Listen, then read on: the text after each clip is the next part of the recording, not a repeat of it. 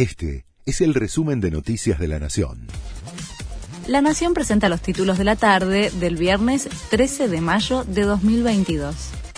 Martín Guzmán confirmó que se actualizará el piso del impuesto a las ganancias.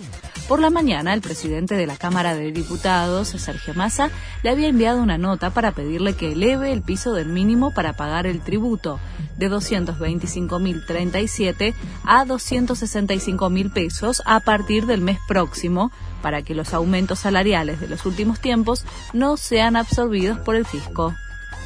Alberto Fernández terminó su gira por Europa. En la última escala visitó en Francia a su par, Emmanuel Macron coincidieron en la necesidad de responder colectivamente a las consecuencias de la invasión rusa en Ucrania.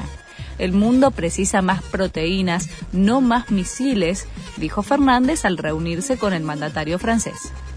Se viene un nuevo eclipse lunar total, uno de los eventos astronómicos más importantes del año ocurrirá entre la noche del domingo y la madrugada del lunes, cuando la sombra de la Tierra tape la luz del Sol sobre la Luna.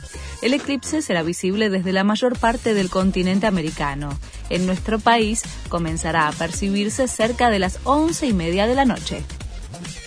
Un turista murió tras saltar al mar desde un acantilado de 25 metros. Se trata de un hombre de nacionalidad holandesa de 32 años, quien falleció en Mallorca, España, tras calcular mal la distancia y estrellarse contra las rocas antes de caer al agua. El accidente quedó registrado en un video grabado por su pareja. Sebastián Villa fue denunciado por violencia de género, abuso sexual y tentativa de homicidio. El futbolista de Boca fue acusado de violar y agredir físicamente a una mujer quien denunció que el hecho ocurrió el 26 de junio del año pasado. Su expareja, Daniela Cortés, ya lo había denunciado en 2020 por violencia de género. Este fue el resumen de Noticias de la Nación.